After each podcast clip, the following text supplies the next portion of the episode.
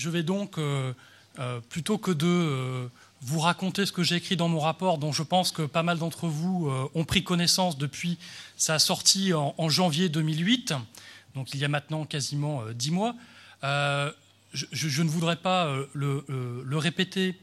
Je voudrais juste introduire les différents intervenants de cet après-midi qui me permettent de dresser un petit peu les, axes de réflexion euh, autour de, euh, du numérique à l'université.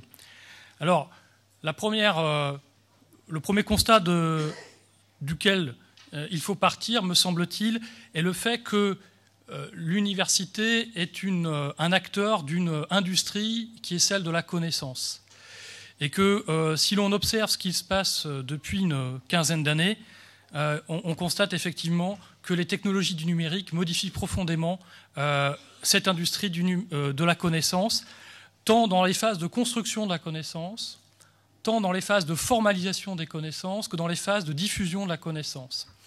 Par conséquent, l'université est, mise au défi dans ses métiers traditionnels de recherche, enseignement et insertion, euh, d'utiliser ces outils au risque d'en être euh, écarté.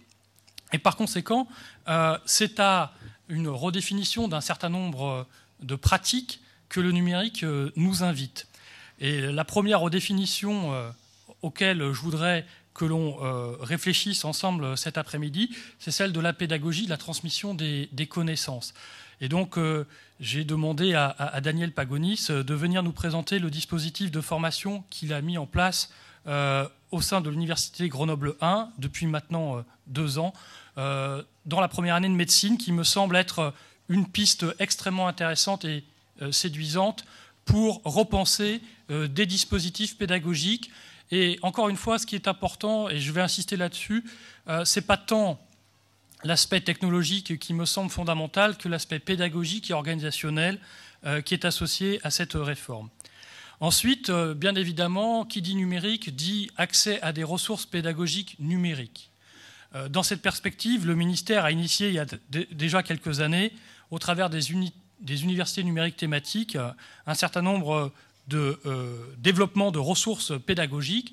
Et j'ai donc demandé à, Yann Tanguy, dans le domaine du droit, de venir nous présenter les ressources numériques et la façon dont elles peuvent s'articuler, comme euh, l'a rappelé euh, le président euh, Jean-Pierre Finance, dans les pratiques des établissements.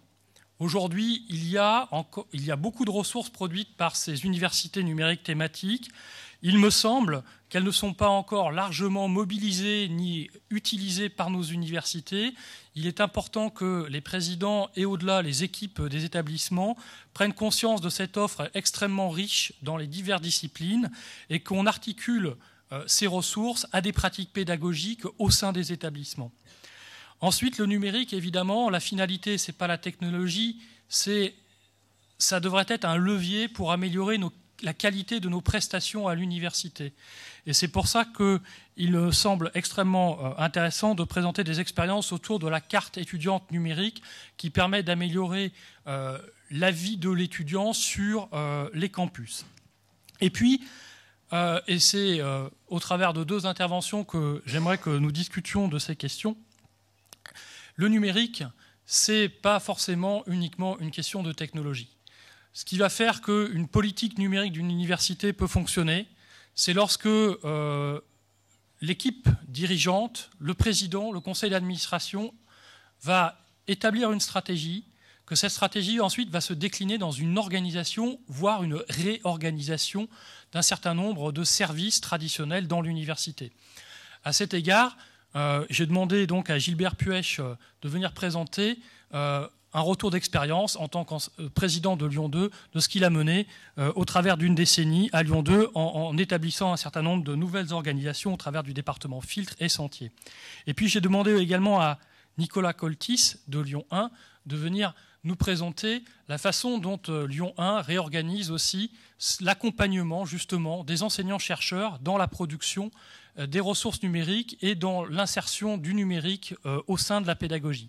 Il m'en semble là également que cette expérience doit être connue et, doit faire réfléchir d'autres universités sur l'intérêt d'une telle démarche. Voilà, donc je ne serai pas plus long.